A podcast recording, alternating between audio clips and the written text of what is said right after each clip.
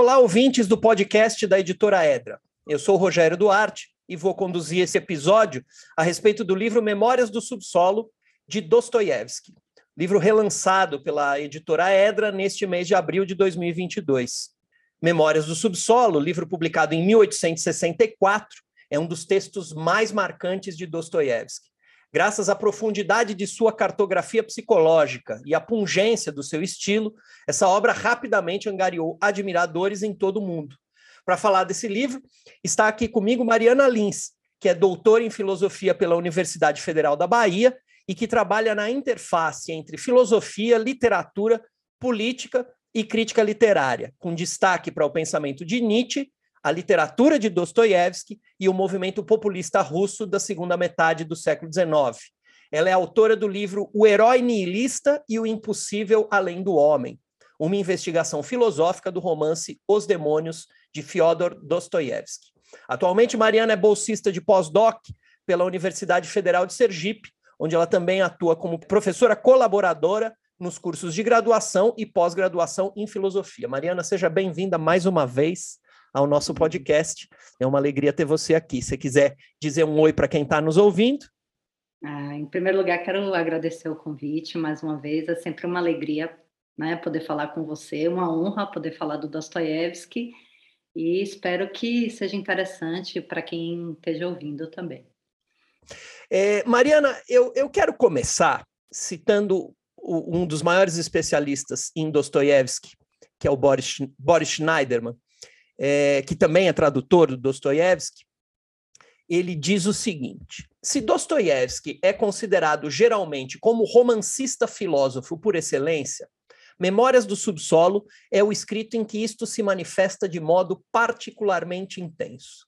Então, o, o que eu queria começar perguntando para você Mariana, é o seguinte: se você pode explicar para o leitor da Edra por que o Dostoiévski é o romancista filósofo por excelência, como é que a filosofia está incorporada à narrativa do Dostoiévski e se a religião também é, cumpre um, um papel importante, parece que sim. Queria que você esclarecesse isso para nós. Então, né, é, são três questões aí, né? Vou tentar dar uma dividida assim, né? Eu vejo muito Dostoiévski como filósofo, né? Eu, eu até durante esse percurso, né, que eu fui estudando Nietzsche ou Dostoiévski, é curioso que eu passei, né, não sei, teve alguma perversão aí na minha razão, mas eu passei a ver o Dostoiévski mais como filósofo do que o próprio Nietzsche, né? No final do meu livro, eu brinco dizendo que o Nietzsche está mais para a literatura, ao separar né, o, a, moral dos senhores e a moral dos, dos escravos, está mais para a literatura do que o próprio Dostoiévski, né? Brinco também com os alunos, quando eu dou aula sobre o Dostoiévski, dizendo que, para mim, Kant, né, com todas aquelas tábuas do juízo, 12 juízos, aquelas categorias todas, ele está mais para a literatura do que o próprio Dostoiévski, né? Então, eu realmente tendo, né, a, a, interpretação que eu desenvolvi, ela, ela tende bastante a ver o Dostoiévski como filósofo. Em qual sentido, né? Bom, é um, um percurso um tanto longo, né?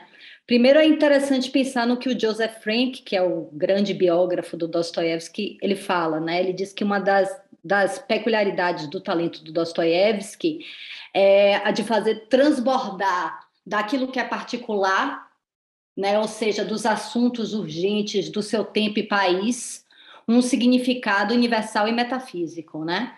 Então, assim, o Dostoiévski ele vai pegar um tipo cultural ali russo e ele é, transforma, né? Ele era um, um leitor de jornais, então boa parte do, do que do que ele vai representar muitas vezes era colhido no jornal e ao invés de você ver ali muitas vezes uma cultura específica ou representante de uma geração específica, de um tempo específico, ele consegue elevar aquilo ali para o significado universal que, né, sobretudo nos escritos pós-siberianos, a gente tende a entender aquilo como como expressão do fenômeno do niilismo, né? O próprio Dostoiévski ele dizia nas anotações tem um momento que ele escreve: nossa sociedade está mais madura para o niilismo do que qualquer outra sociedade. Então, a gente pode ver, por exemplo, né, nessa psicologia, que é uma psicologia grotesca do homem do subsolo, ao invés da gente ver uma peculiaridade, se vê ali, de alguma maneira, uma certa representação de uma psique do, do, do, do, do homem de uma modernidade tardia ou de uma modernidade nihilista, né? E o próprio Dostoiévski ele vai dizer no, no, nos diários de um escritor, né? Ele fala, ele brinca, né? Ele fala assim: ah, vocês podem dizer que é só um caso particular, mas eu tendo a ver no caso particular o geral. Então o próprio Dostoiévski ele, ele dá essa essa dica também. E muitas vezes ele vai ver naquilo que é extremo na sua sociedade, no seu tempo, ele vai ver justamente o futuro, né? É, como acontece com os demônios, que ele vai pegar ali um grupo de, de, de radicais, que de fato ocorreu, que é o grupo Nechayev, e ao representar artisticamente, ele pega aquele grupo extremo e vê naquele grupo extremo justamente o futuro, que é como ele fala, né? O futuro ele resulta dos, do, dos eventos presentes tão claro quanto um cristal. Então, muitas vezes ele vai ver nesse extremo o resultado final. Mas, ora, se Dostoiévski ele pega ali do particular e a sua obra ela consegue dar esse significado universal, então é porque é, pelo menos foi isso, né? Essa é a perspectiva que eu tenho a entender, é, é porque ele já parte de uma certa concepção universal também. Porque a literatura, ao a gente ter os personagens, ao a gente ter o, o enredo, a gente pode dizer que tudo aquilo ali é particularidade. Então, o Dostoiévski, ele ele vai se referir muito, e como é que a gente vê essa coisa de que ele já tem uma certa concepção universal, né? De, de onde é que se pode tirar isso, né? Até porque essa daí não tende a ser a interpretação mais corrente do Dostoiévski. Mas se a gente vai para as cartas do Dostoiévski, ou então para os próprios rascunhos do, do Dostoiévski, é possível ver que ele sempre vai se referir aos, aos, aos seus romances como ideia. Ele vai dizer que ele tem uma ideia. Então, em cartas publicadas, rascunhos, ele vai utilizar a expressão ideia. Por exemplo, numa carta sobre o idiota, ele vai dizer que ele estava insatisfeito com a novela, que ele não expressou o que ele queria dizer, mas que ele continua amando a sua ideia. Na vida de um grande pecador, que ele está escrevendo nos rascunhos, que ele acaba não escrevendo esse livro, é o que vai dar origem aos demônios, mas ele também vai dizer essa ideia é tudo pelo que eu tenho vivido, essa é minha ideia principal. Quando ele também está elaborando lá crime e castigo, ele vai dizer que ele está lidando com a ideia muito rica. Então, né, após a publicação de O Duplo, que ele fala isso em como é que se diz, no Diário de um Escritor, mais de 20 anos depois que ele publicou a segunda versão de O Duplo, ele vai dizer que ele não foi bem sucedido na forma, mas que a ideia é clara e lógica e que é, nada ele expressou de mais sérios nos, nos seus escritos do que a ideia de O Duplo. Então, essa concepção de ideia, ela não é gratuita. Né? Ela ela e, e por, por, por, sua vez ela vai conduzir a relação entre forma e conteúdo. A ideia é o conteúdo e a, a forma que é a forma da literatura. Né? Poderia ser uma forma filosófica, mas a forma da literatura. E, ao mesmo tempo, o Dostoiévski chama a atenção da necessidade da, da, adequação entre forma e conteúdo.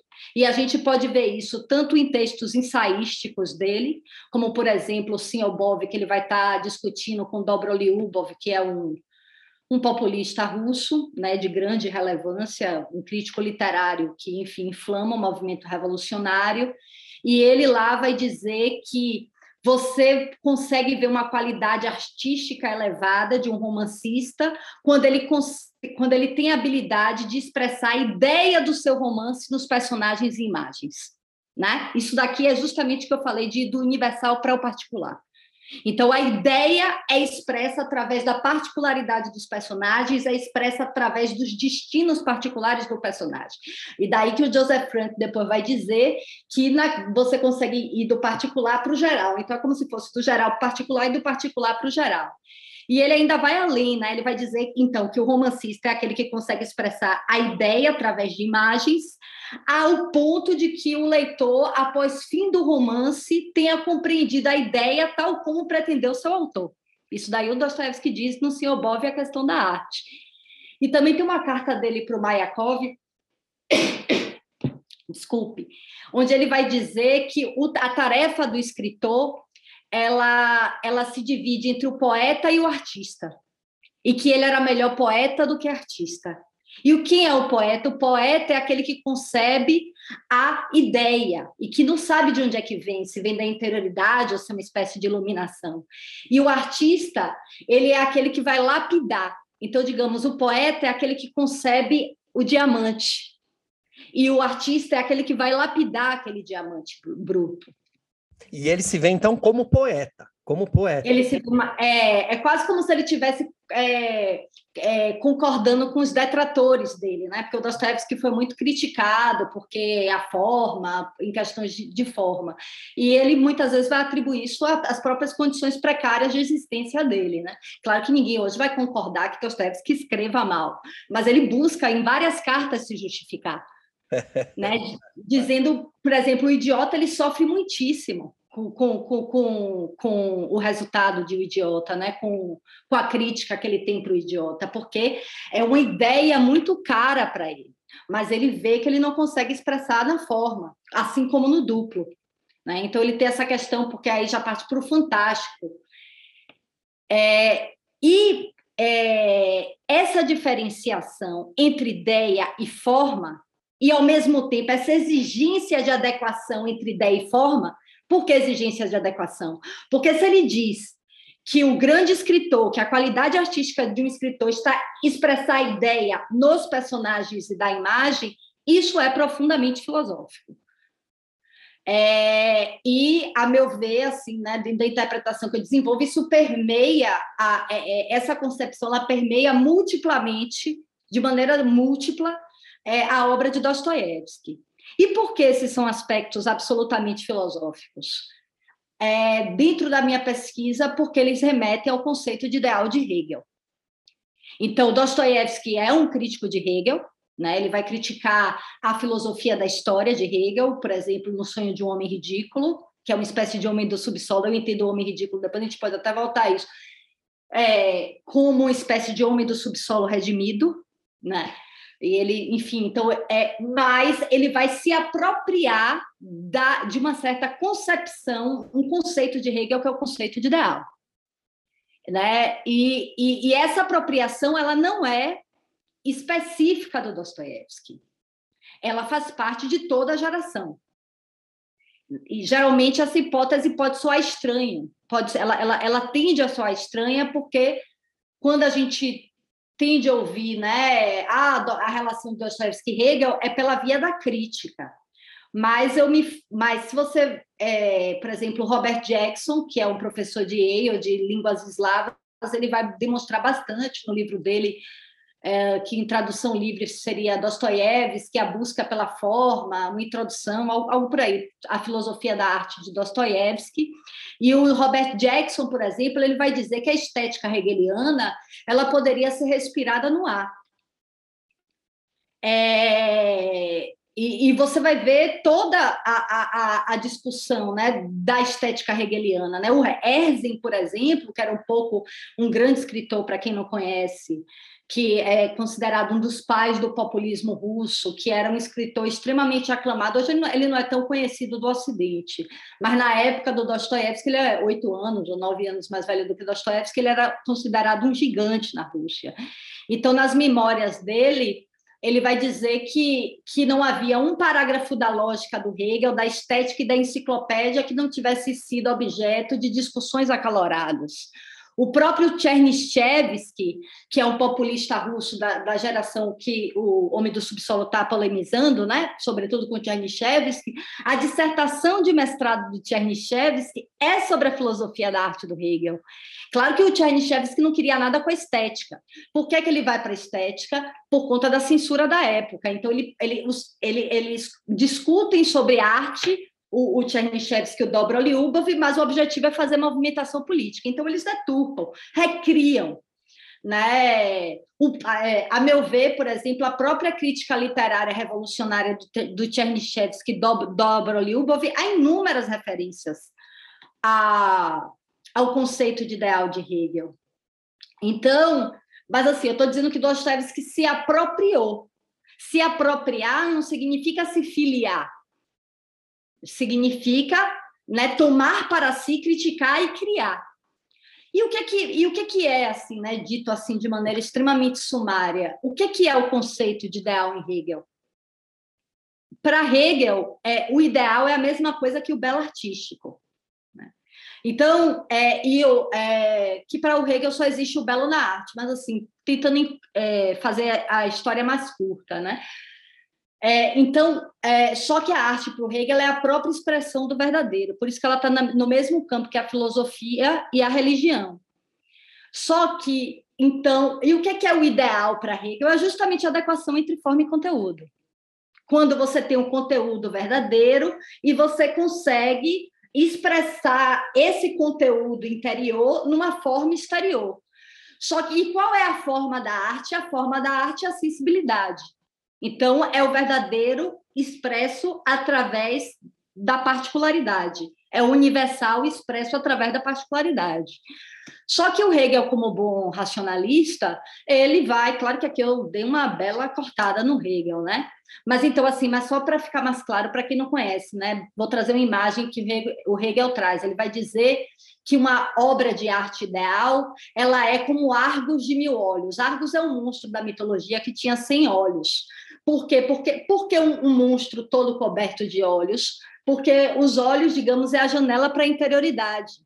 Então, não importa para onde você olhe para a forma exterior, que é sempre singular, então você vai ver a Raskolnikov. Raskolnikov é um personagem singular, com uma história singular, com ações singulares, mas através daquela singularidade você consegue ver o que? Aquilo ali que é universal. Né? Então, é...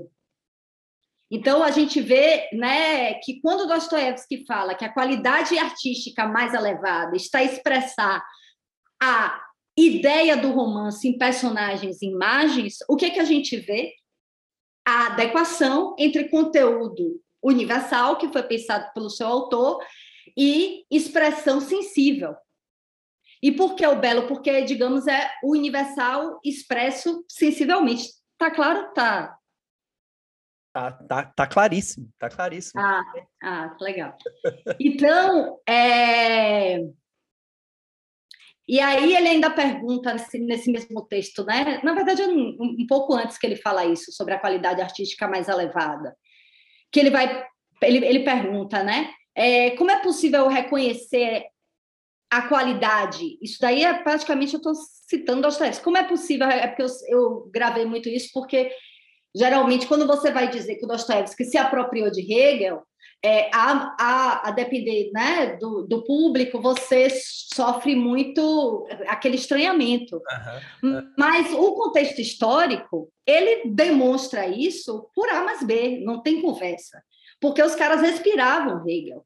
Belinsky recitava, que é um grande crítico, entre aspas, é uma espécie de mentor que depois renegou Dostoiévski logo na segunda obra, mas o Belinsky, ele recitava passagens da estética, ele recitava, os caras gravavam, né? E, e assim, e o, e o Dostoiévski vai perguntar, só que claro que para o Dostoiévski, enfim, né, é, a beleza, ela é central, mas assim, é, quando Dostoiévski pergunta como é possível reconhecer a qualidade de uma obra, como é possível reconhecer a qualidade de uma obra de arte, ele vai dizer no fato de que nela nós possamos ver a harmonia entre a ideia e a forma na qual a ideia está encarnada. Isso é o conceito ideal de Hegel, não tem para onde correr. Literalmente né? o conceito, literalmente. É literalmente o conceito, só que ele vai, é, ele vai, como é que se diz, extrapolar é, isso aí, é, é, é, essa, é o limite, porque para Dostoiévski, para Hegel, a arte no, no, tempo dele já estava ultrapassada.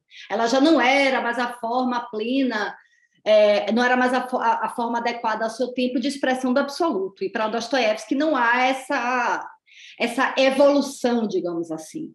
Né? Não tem evolução, né? tanto que o homem do subsolo, ou o homem ridículo, dos sonhos de um homem ridículo, como é que ele consegue, digamos, superar a filosofia da história de Hegel, dizendo que para que nós sejamos felizes e que se, e que se acabe, que a história não tenha aqui no progresso de sangue terrível até o dia que a gente vai ficar iluminado pela razão, ele vai dizer não. Isso daí é, só existe nos livros. Para que a gente acabe com todo o drama humano, humano basta que nos amemos agora, né? Então, é, tem essa questão do milagre aí. Mas, é, e aí, e onde é que a gente pode ver, por exemplo, também a questão do ideal e da apropriação de Dostoiévski? Porque Dostoiévski também vai se apropriar do conceito de ideal, no sentido de que ele vai dizer que é o ideal de beleza positivo e é o ideal de beleza negativo. E ele vai desenvolver isso magistralmente na fala do Dmitry Karamazov em Os Irmãos Karamazov. Porque qual é o que eu particularmente amo essa passagem, né? Que o, o Dmitry fala assim: a beleza é uma coisa terrível. A beleza é uma coisa terrível e horrível, porque ela é misteriosa. Deus só nos propôs enigmas, porque ao mesmo tempo que ele cria o ideal de Madonna, ele cria o ideal de Sodoma. E o homem pode passar a vida toda com o ideal de Sodoma e ainda assim acalentar no seu coração o ideal de Madonna. E ve, veja, quando é, todo mundo fala muito, ah, o príncipe místico é o ideal de beleza o quê? Positiva, é o homem positivamente belo. Né? Isso, essa passagem é muito citada. Mas nessa carta onde Dostoiévski fala que o príncipe místico, que, que ele estava lá nos rascunhos, que ele disse que ele estava muito empolgado porque ele ia tentar escrever sobre o homem positivamente belo, ele diz expressamente nessa carta: o belo é um ideal. E aí ele vai além. Aí aqui a gente chega no ponto central, e aí eu vou tentar emendar com essa questão da religião. Que é, ele fala o seguinte, que mas que só há uma pessoa positivamente bela no mundo, e que é Cristo. Porque, e aí ele vai dizer que todo o evangelho de João é a expressão da, do milagre, da encarnação e da manifestação da beleza. Por que Cristo é o único homem positivamente belo no mundo? Porque ele é a palavra feita carne. Ou seja, é a verdade encarnada. Por isso que nos irmãos Karamazov, quando Cristo passa, as pessoas o reconhecem imediatamente. O reconhecem sensivelmente. Agora, qual é o contraponto de Cristo? Stavrogi, que o nome é derivado de cruz. Stavrogi, para quem não conhece, é o herói dos demônios, que é uma espécie de herói byroniano. Né? E, e, e Stavrogi vem de cruz. Só que o que é, que é o ideal de beleza, assim, dito de modo bem. O ideal de beleza positivo, que é o próprio Cristo, você precisa de Deus para que ele exista. Você precisa dessa verdade extramundana.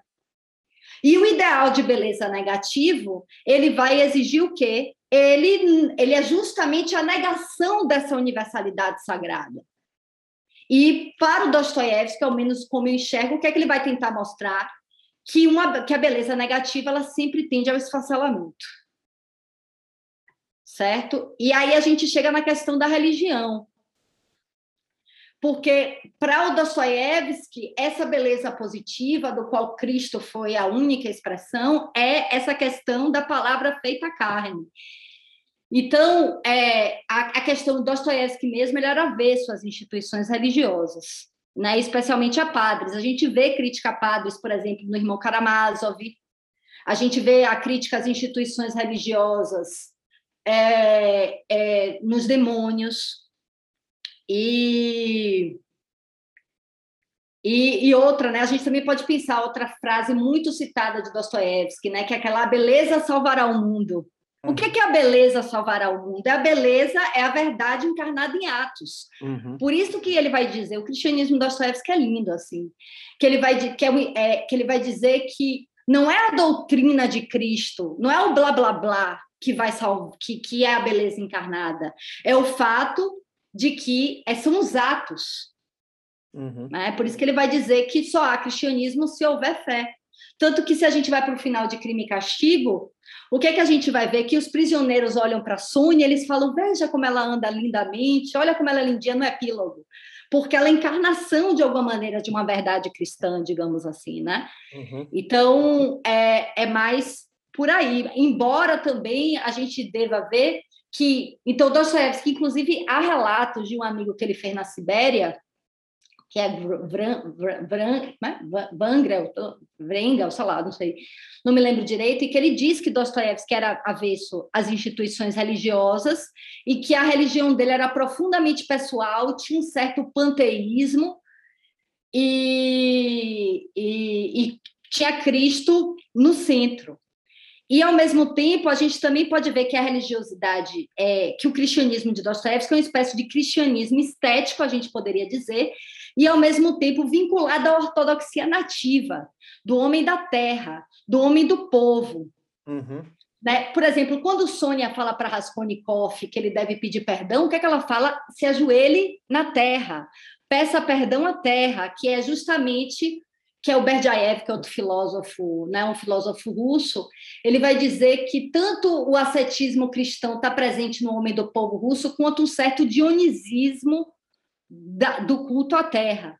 Maria Louca, ela vai dizer, a mãe de Deus é a mãe da terra. Então, esse, essa espécie desse misticismo é, e desses resquícios ainda do paganismo que está ali presente. Então, a gente pode dizer que o, que, que o cristianismo ele aparece em Dostoiévski dentro dessa, dessa, né, desse um certo cristianismo idealista, mas ao mesmo tempo próximo da ortodoxia nativa. Porque para ele a ortodoxia nativa que ia salvar o mundo, não é o padre, uhum. né? É o próprio povo, é o povo russo que traria essa possibilidade é, de, ele mostrava em atos, de alguma maneira, essa encarnação da verdade, né? embora ele reconheça que os, o, do, do problema dos mujiques e tudo mais.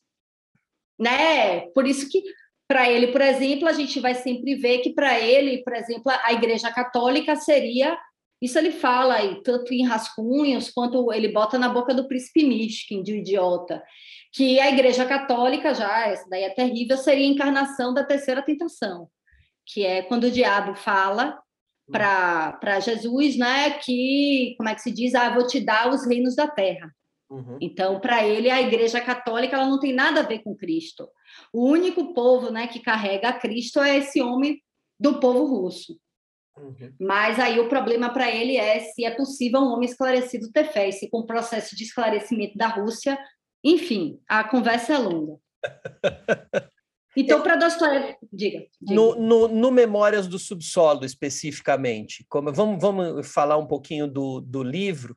É, então, como é que se manifesta é, essa, esse romancista filósofo no Memórias do Subsolo? E se você quiser amarrar isso com o panorama social e filosófico aquele contexto em que o livro é publicado lá na Rússia, acho que isso pode ser é, esclarecedor para quem vai nos ouvir. Então, em Memórias do Subsolo, como é que aparece essa questão da beleza? Mas na questão da beleza negativa. Uhum. Se a gente for ver Memórias do Subsolo, ele começa dizendo: Eu sou um homem mau. Uhum. E o que é que isso? Aí depois ele, ele fala que ele mentiu e que ele tem raiva de si mesmo porque ele não é um homem mau.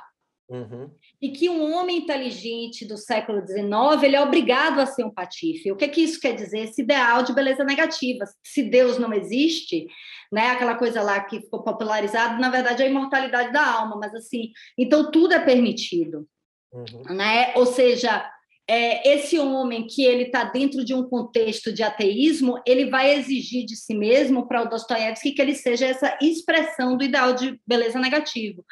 Por quê? Porque quanto maior a desarmonia que o indivíduo se encontre, é, mais ele vai exigir, é, é, mais ele vai necessitar da beleza, que é a adequação entre forma e conteúdo.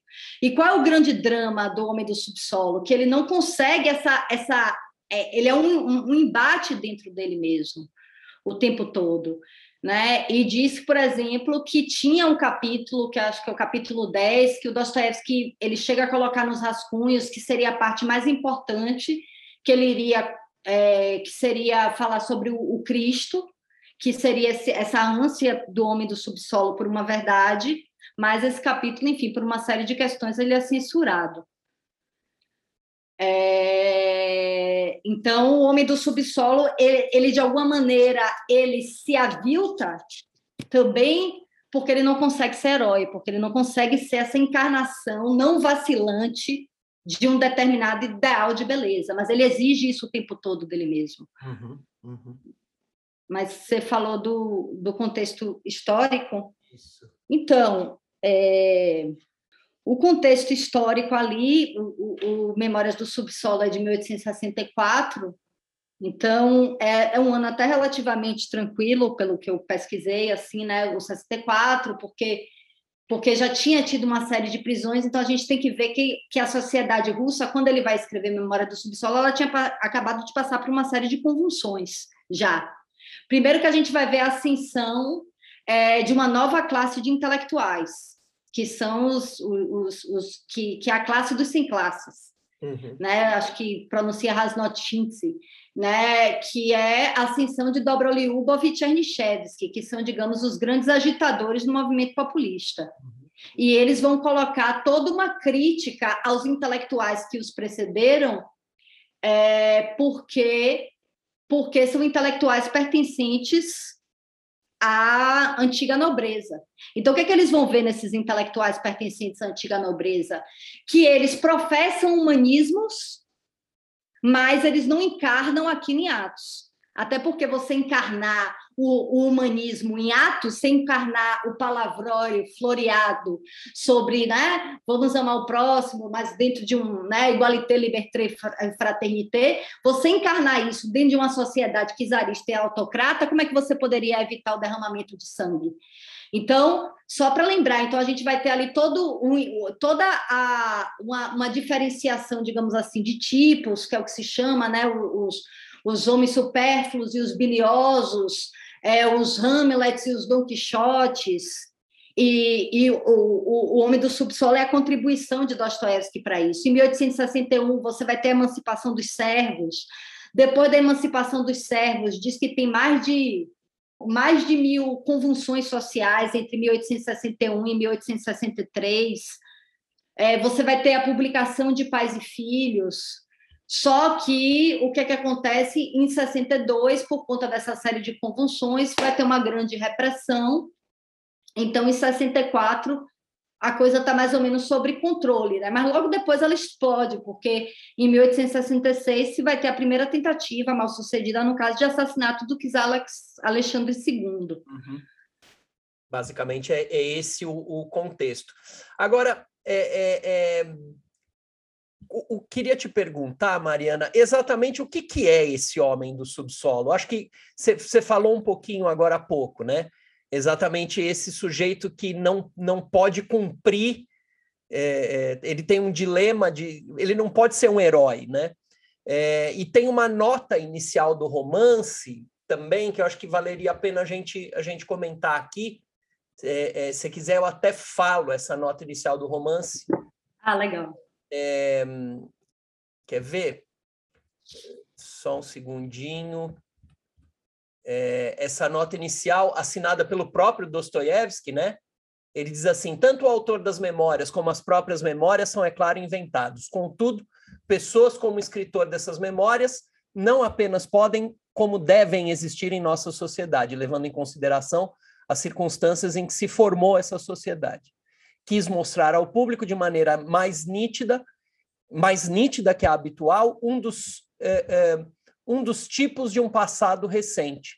Trata-se de um dos representantes de uma geração que ainda não desapareceu.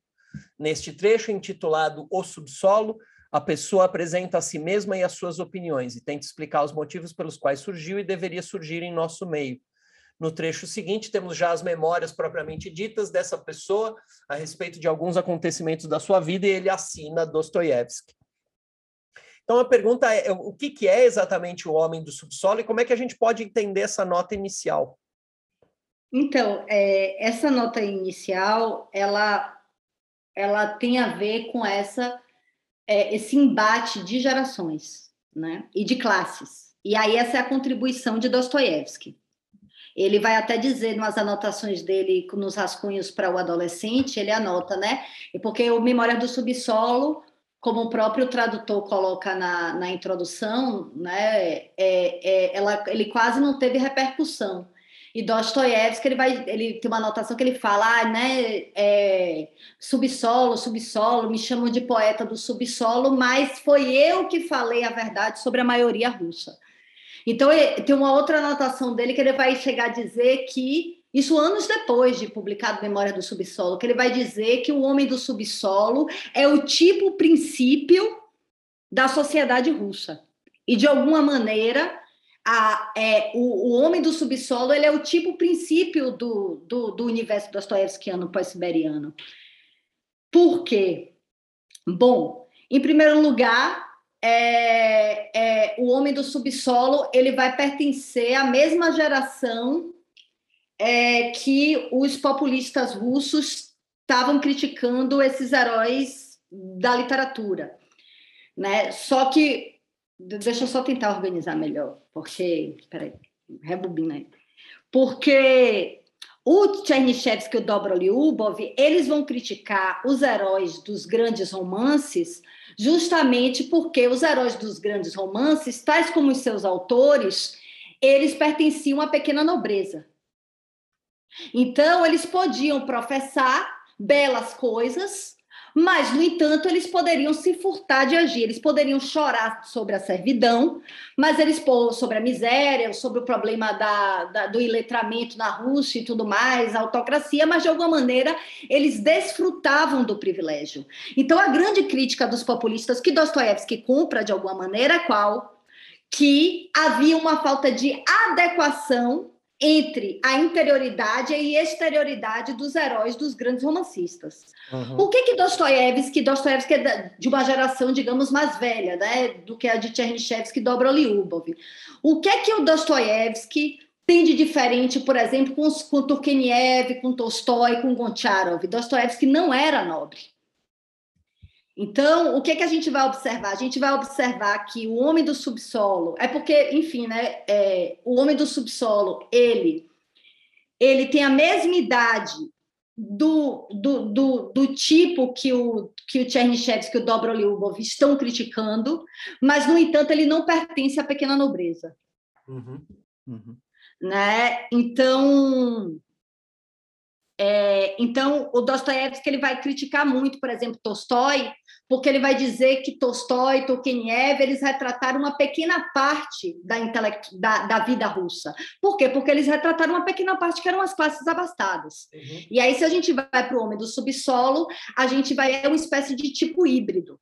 Porque ao mesmo tempo que ele leva a, a marca, que é a impossibilidade de exteriorização, da, da, da, do seu desejo, digamos assim, né? da sua força, da sua violência, ele passa a exigir isso dele mesmo. E, ao mesmo tempo, ele pertence a uma classe que, que não é a mais abastada. E para então o, o, o homem do subsolo, ele também ele, ele exige dele mesmo que ele seja um herói. Se ele não for um herói, então ele é um, uma imundície. Herói ou imundície, não há meio termo. Uhum. E para Dostoiévski, esse é um fenômeno espiritual do próprio processo de desintegração que caracterizava a sociedade russa na época, que é o processo de niilismo. Então, ele vai dizer, por exemplo, em algum, algum momento de algumas anotações dele, ele vai dizer que o, o homem do subsolo ele é a expressão de que nada é sagrado. Uhum. Então, se nada é sagrado, então quer dizer que não há aquele P maiúsculo da palavra feita carne. Mas, ao mesmo tempo, justamente por um indivíduo ele estar dentro de um processo de desintegração, ele precisa da beleza mais urgentemente do que nunca, porque para Dostoiévski essa necessidade dessa beleza ideal, ela é fundamental ele chega a colocar, né? Sem a beleza, o homem se recusaria a viver no mundo.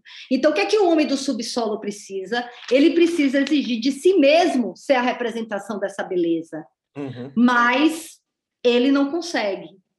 Entendi. Né? E essa representação dessa beleza ele vai associar a esse herói, né?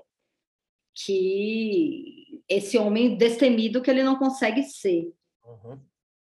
Ô Mariana, e tem uma questão aqui que eu acho que é bem importante, que isso aparece de uma maneira bastante recorrente. Muita gente considera o Memória Subsolo uma espécie de preâmbulo para os grandes romances dos últimos anos do Dostoiévski. Por que isso, Mariana? Então, acho que a gente vê várias coisas assim, né? A Memória do Subsolo eu estava relendo agora, recentemente, e dá para ver várias, várias coisas ali que ele vai desenvolver depois.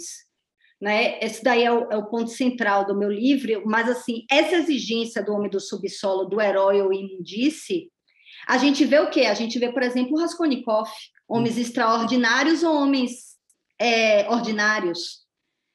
É, o medo que ele fala, né? Ele fala, por exemplo, eu tenho medo de ser ridículo é, até o ponto de adoecer, porque é isso, né? Ou você é o tal ou você não é nada, que é uhum. como se fosse uma né? É como se o Dostoiévski foi chamado de talento psiquiátrico, ele vai ver que dentro de um mundo desprovido de Deus, o homem é quase necessariamente bipolar, digamos assim. Ou ele é tudo, ou ele é nada. E ele vai desenvolver isso magistralmente, por exemplo, nos demônios. Os demônios chega a hora que ele até mostra que o personagem, ele, a depender se ele tivesse se achando tal, se ele tivesse se achando um lixo, a, a própria expressão dele modificava, né?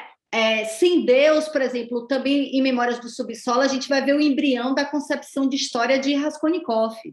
Por quê? Porque sem esse, esse mundo extramundano, história é sangue. E aí ele tem até uma passagem que é que o Raskolnikov retoma, né? Que ele vai dizer assim: o sangue jorra na história, o sangue jorra que nem cascata. E o Raskolnikov, de Crime e Castigo, quando ele mata a velha, a irmã dele fala, derramou sangue. Ele fala, derramei sangue? Mas o sangue jorra na história que nem cascata. Todos os grandes homens foram sanguinários. Uhum. Então é mais ou menos isso. O que é que o Dostoevsky... O que é que praticamente o homem do subsolo exige de si mesmo? Que ele seja um sádico. Uhum. Né? Porque, é tanto que ele começa, eu sou um homem mau, e depois ele fala, nem mal eu consegui ser, eu tenho raiva de mim mesmo porque eu não sou mau. Uhum. Porque é como se, se Deus não existe, é quase como se só houvesse duas opções. Ou eu sou violado ou eu sou violador. E os grandes homens da história são os violadores. Uhum. E aí ele vai desenvolver isso em crime e castigo. Né? Essa coisa de, de dos livros e, e, de se entregar à devassidão. É, a gente também vai ver ele desenvolver isso em em, em por exemplo, em, em Os Demônios, ou quando ele fala, nenhum um inseto pude me tornar, a gente vai ver Dmitry Karamazov desenvolvendo isso, que ele vai falar, ele vai citar Schiller, né? Que ele vai dizer que o inseto é esse que provoca é, é, é, é a lascívia nos indivíduos e o homem do subsolo, ele ainda é, como ele mesmo diz, ele ainda é aquele romântico mas que, que ele fala ah, há, uma especificidade, especificidade do romântico russo, porque ele consegue viver uma vida mais ou menos equilibrada e ainda assim ser um romântico. Né? Ele diz até que ele era melhor do que os seus próprios pares. Uhum. Mas, enfim, acho que é mais ou menos por aí, né? O Raskolnikov, por exemplo, essa coisa do herói ou imundice, não um inseto conseguir, conseguir me tornar. O que que o Raskolnikov vai, vai, vai, vai falar? É, ou eu sou Napoleão ou eu sou um piolho estético. né? Não tem, então é isso, né? Que foi o, ou seja, se Deus está morto, então eu tenho que me colocar no lugar de ídolo, digamos uhum. assim. Uhum. E, e, aí, só que o homem do subsolo, o Raskolnikov, a gente vai ver que vai dar o passo que o homem do subsolo não consegue dar, que ele tenta matar para poder se provar enquanto enquanto homem forte, o Raskolnikov, o homem do subsolo, ele não consegue nem dar um esbarrão na rua direito no cara, o que mostra que ele ainda é dessa geração que Dostoiévski falou, que é a geração desse indivíduo que tem mais dificuldade de exteriorizar. Uhum. Né? Embora ele vá achar que os jovens, a radicalidade do seu tempo estava louca. Por quê? Porque eles acham que ele sabe qual é o verdadeiro conteúdo uhum. e tenta exteriorizar algo que, na verdade, não é o verdadeiro, é uma ideia tosca e limitada. É, e, por exemplo, também a gente vai ver ecos de crime e castigo na relação que o homem do subsolo tem com a prostituta Lisa. Porque é interessante observar que, por exemplo, quando ele tenta se afirmar o homem do subsolo, que tem uma cena que ele sai com seus amigos, ele é totalmente. Seus amigos não, né? Os seus ex-colegas de escola, e ele tenta se afirmar, ele tenta fazer parte, mas ele é completamente ridicularizado e menosprezado. E aí, como ele tem. Porque é quase como se Dostoiévski é o medo de ser um pequeno homem. É como se ser um pequeno homem, um homem normal, é, não vale mais nada. Uhum. Ou você é, é, ou você é Napoleão, ou você é um piolho estético, ou você é herói, ou você é imundice. Mas veja que ele consegue se impor a uma mulher prostituta, aí ele a humilha. E no fim ele acaba se sentindo humilhado por ela. Uhum. Então, de alguma maneira, é, esse é até um tema que eu gostaria de, em algum momento, desenvolver, porque o Dostoiévski ele vai mostrar que muitas vezes o homem que ele não consegue, é, digamos assim, impor a sua superioridade an, an, ante outros homens, ele vai o quê? Ele vai humilhar a mulher. Porque a gente não pode esquecer que o Raskolnikov, na tentativa que seria o, o homem do subsolo da geração seguinte, uhum. ele vai tentar ser Napoleão matando uma, uma, uma senhora. Uhum né? Ele, ou seja, né? Então tem essa coisa que hoje em dia a gente chamaria de misoginia, né? O homem ele quebrado consigo mesmo e incapaz de se autoafirmar enquanto tal entre os seus pares do sexo masculino, ele vai tentar aniquilar a mulher. Uhum. Então, enfim, tem uma série de elementos, né? Ou, ou, quando o homem do subsolo fala que é indecente viver depois dos 40 anos, o, o, o Ivan Karamazov vai trabalhar essa ideia. O Mariana, Gorky dizia que Memórias do Subsolo contém a obra de Nietzsche e fundamenta é, essa obra também fundamenta o niilismo. Como é que é isso? é, então, é, fundamento niilismo é, é, deixa eu pensar aqui, porque vou dar a interpretação, né, que eu tenho assim, porque lendo Nietzsche, Dostoiévski para quem não sabe, assim, ele nunca leu Nietzsche. Nietzsche leu Dostoiévski em 87, segundo ele, né? Às vezes parece que ele leu antes, mas ele só diz que leu em 87. E assim, e lendo Dostoiévski, é, seria possível dizer, né? Claro que Dostoiévski não leu Nietzsche, mas há quem diga, por exemplo, que Nietzsche fez a sua aparição, é, a primeira aparição na Rússia, através dos textos de Dostoiévski. Então, assim, se a gente fosse interpretar Nietzsche por Dostoiévski, seria possível dizer que para o, o, o Dostoiévski seria uma ingenuidade quando Nietzsche diz que o objetivo do homem moderno é ser um animal de rebanho. Uhum. O objetivo do homem moderno, segundo a obra do Dostoiévski, não é ser o um animal de rebanho, é ser ele mesmo herói, é ser ele mesmo ídolo. Se Deus está morto, é, não, deve, não devemos nos transformar em Deus para ocupar o lugar dele? Então, é, então, há, há, vários pontos, assim, né? É, então, essa tentativa de, de, de, ser um tipo nobre, a gente é, vê, e o Dostoiévski, eu acho que ele vai mostrar que a espiritualidade nihilista, né, um mundo sem Deus, o indivíduo ele vai tentar se colocar nesse lugar de pedestal. E se ele não está nesse lugar de pedestal, ele cai. Há muitos paralelos, especificamente o homem do subsolo, quando, por exemplo, o homem do subsolo vai fazer a diferenciação entre o homem de consciência hipertrofiada e o homem de ação. Isso é um paralelo quase direto com o tipo nobre, o tipo escravo de Nietzsche. Embora o homem do subsolo ele xingue o, o homem de ação, mas o Nietzsche, por exemplo, quando ele fala do tipo nobre, porque o homem é, ele vai dizer que o, o tipo nobre ele não era tão inteligente. E o homem do subsolo vai dizer, com raiva e inveja, que o homem de ação era burro e estúpido. O que é que isso significa? E que o homem de consciência hipertrofiada ele não conseguia agir, mas, no entanto, ele era mais inteligente. Como é que a gente pode ver isso, fazendo agora um movimento ao contrário, à luz de Nietzsche?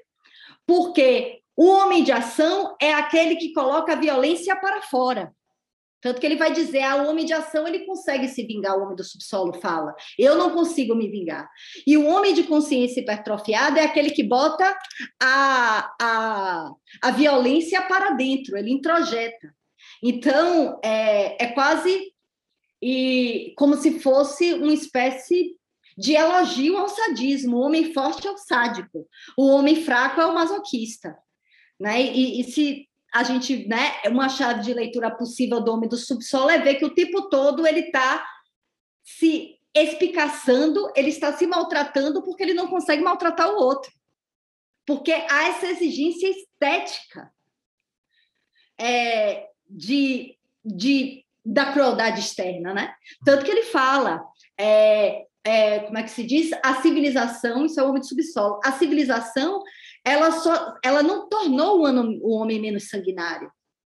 Ela tornou o homem um sanguinário refinado. E, e só que o que é que o Dostoiévski, que no final, assim, eu acabei até né, caindo mais para o lado do Dostoiévski. Só que o que, é que o Dostoiévski vai mostrar, por exemplo, no nome do subsolo, é que essas duas tendências, esse tipo nobre, esse tipo escravo, eles estão o tempo todo lutando dentro de si do homem. E o homem do, do, subsolo, assim como Raskolnikov, eles são indivíduos, e, né, mas aí não vai dar para entrar, e a meu ver, inclusive o próprio Stavrog, de Os Demônios, embora, qual é a diferença do homem do subsolo, de Raskolnikov para Stavrog, que parece realmente o Ubermensch Nietzscheano? É que o Stavrog você não vai ter no romance a representação artística da interioridade dele. Enquanto em Crime e Castigo, é, e, e, Memórias do Subsolo você vai. Então, é, é, é quase como se esse sonho desse sádico estético maravilhoso, desse Napoleão, é, ele fosse o, o, ideal do homem do subsolo. Uhum. Então, seria possível dizer que, dentro de uma chave de leitura dostoiévskiana, Nietzsche seria um nihilista. Uhum. Porque esse ideal desse homem que bota a violência para fora e com isso ele consegue se autoafirmar, isso daí é justamente o sonho do homem do subsolo.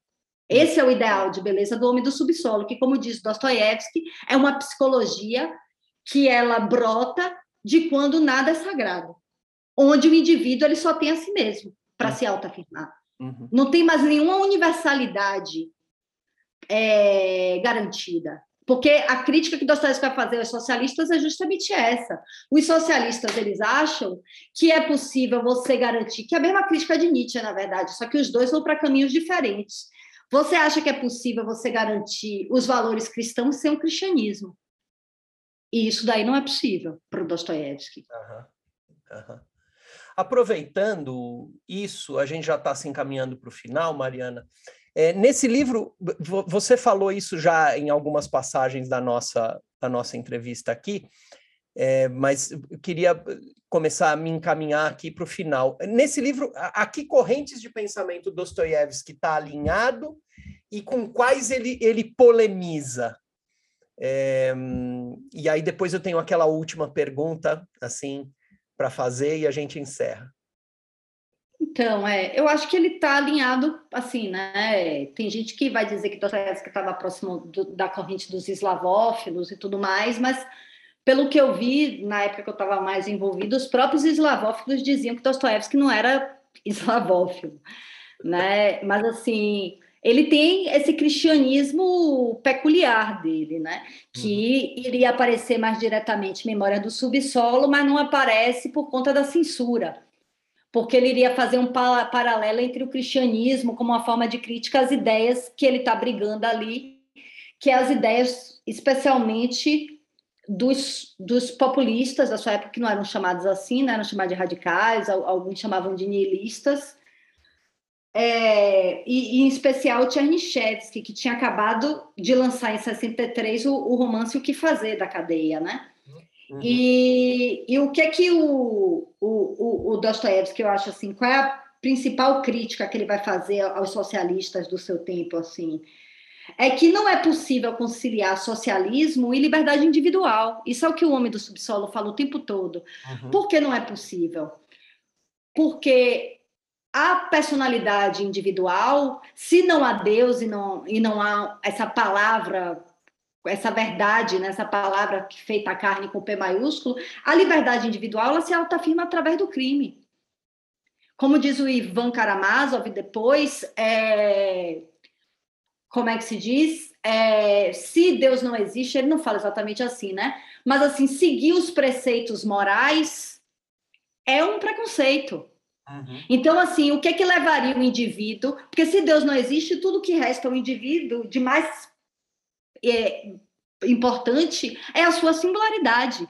Uhum. Se não há uma universalidade extramundana, então o, uni, o que, é que resta de mais concreto e real para o indivíduo? A sua singularidade. E por que a sua singularidade deveria se subordinar a uma universalidade que ela racional, digamos, que só existe mais no plano da abstração. O que é que Dostoiévski vai mostrar? Que isso aí é inviável, né? Ou seja, os valores cristãos, eles não permanecem sem um fundamento metafísico. Hum. E é aquilo que ele vai ele mostra de alguma maneira é, nessas contestações do homem do subsolo é que a razão e a ciência é, e, e, a meu ver ele representa isso artisticamente em toda a obra dele, a razão e a ciência elas são secundárias elas são meios, hum. elas não são fim nem muito menos fundamento. Ou como ele bota nos rascunhos para os demônios, é, só há duas alternativas, ter fé ou explodir tudo. Né? É, ou seja, ou eu tenho um fundamento universal, ou eu só tenho singular. Uhum. E como é que o singular se realiza? Através da autoafirmação. Então não tem muita. É, e aí ele vai, né? Por exemplo, e aí ele faz é, a, por exemplo, o Joseph Frank vai dizer que boa parte do, dos Memórias do Subsolo é uma grande paródia ao Chernyshevsky, né? E aí tem aquela cena do esbarrão na rua, porque o Chernyshevsky ele vai, enfim, achar que, que é possível, que é possível homens novos, e aí o Chernyshevsky no romance O que fazer, ele vai ter uma cena onde um homem de uma classe inferior vai se esbarrar com um homem da classe superior e ele consegue se impor e o homem do subsolo, enfim, essa parte é porque demoraria muito para poder explicar todos os, os meandros, né, do que é que significa, mas assim, essa parte do esbarrão na rua, por exemplo, ele está é, brigando diretamente com Tchernyshevsky, né? E mostrando ao mesmo tempo que o homem do subsolo ele exige de si mesmo se portar como um indivíduo autônomo, né, se portar ali de acordo com aquilo que ele vê na literatura, mas ao mesmo tempo ele faz parte de uma sociedade que é profundamente hierarquizada. Então, como é que o indivíduo, então, o que é que o Dostoiévski vai tentar mostrar que dentro de uma sociedade profundamente hierarquizada, como era a Rússia, onde você vai ter é, as diferenças de classe muito fortes ainda, embora você tivesse São Petersburgo, que tinha né? enfim, pretendia ser uma janela para a Europa, algo esclarecido. Você vai ter a recente emancipação dos servos, mas ele vai mostrar justamente o ressentimento desse homem de classes inferiores, mas que teve acesso à educação e que também a educação que é europeia, e, portanto, aí entra a questão do desenraizamento, e que a partir desse mundo dos livros, ou você é herói ou você é bufo. Uhum.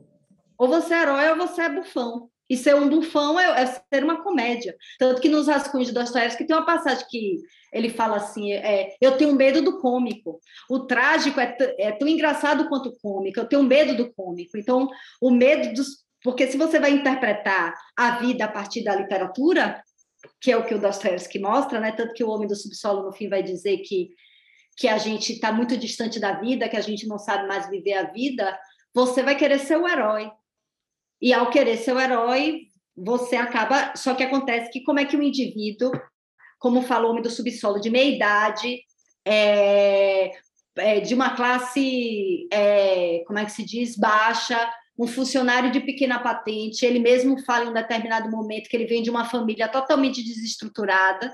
Como é que esse indivíduo vai conseguir ser o tal? Só se ele se transformar num patife, mas aí, né?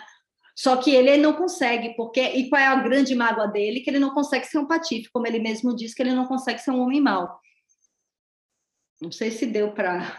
Perfeitamente.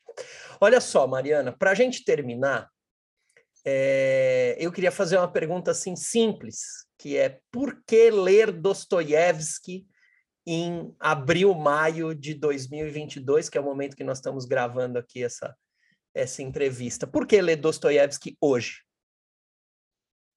Olha, vou assim, né?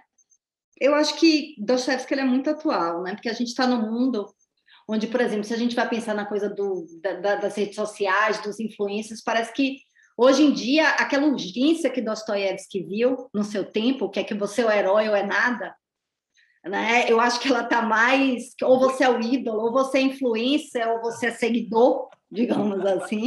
muito presente. É, muito presente. Ela, ela, é, ela é muito real, assim, né? E o que é que o Dostoiévski vai mostrar numa leitura? É que o homem só é Deus, é que eu estou citando até a interpretação do René Girard. O homem só é Deus aos olhos do outro. Uhum. E, e ele é muito perturbador, Dostoiévski. Ele vai mostrar como essa questão de, de, de, de, de do homem-deus ela é mero simulacro. Como essa coisa do ídolo, ela é mero simulacro. E que tudo bem ser ridículo. Uhum. Né? Tanto que é um elogio, porque se, se a gente for é, prestar atenção em determinados detalhes, vai ver o tempo todo que os personagens dele perguntam: Você está rindo de mim? Uhum. Vários. O homem do subsolo, o tempo todo ele pergunta. Isso daí se repete idiota, os demônios. Toda hora, você está rindo de mim? Quer dizer, você está achando que eu sou o bufo? Você está achando que eu não sou o herói? Uhum. Né? Uhum. Então, e, e aí o homem ridículo que é esse homem do subsolo redimido, ele vai mostrar que não, não tem nada demais ser ridículo. Né? Ao contrário, somos ridículos mesmos, né? Porque, como diz até o Fernando Pessoa, né? Todas as cartas de amor são ridículas, não seriam cartas de amor, que é a própria capacidade de amar, dessa autoentrega, ela, ela, ela é incompatível com a autoafirmação. Então, o que, que eu acho interessante é que no mundo onde a gente, para ser algo, precisa ser o tal, ler Dostoiévski mostra que esse tal ele é muito mais uma miragem do que uma efetividade, né? Uhum. Você Mas... quer se despedir dos nossos ouvintes? Porque aí a gente encerra. Enfim, espero que tenha sido claro, né? Que, que, que tenha sido interessante, que ajude a, a interpretar Dostoiévski por várias vias, várias possibilidades. Agradeço a, a quem ouviu até aqui e obrigado pelo convite, Rogério. Imagina, foi ótimo. Com certeza foi, foi claríssimo, interessantíssimo. Quero te agradecer. Então, quero, quero concluir agradecendo a Mariana pela entrevista e convidando os ouvintes à leitura da nossa reedição de Memórias do Subsolo, de Dostoiévski, com tradução de Lucas Simone pela editora Edra, que será, inclusive, o nosso próximo entrevistado. A gente vai entrevistar é, o Lucas Simone, que foi o tradutor desse livro no próximo episódio do nosso podcast. Muito obrigado, Mariana. Muito obrigado aos ouvintes. Até a próxima edição do podcast da editora Edra.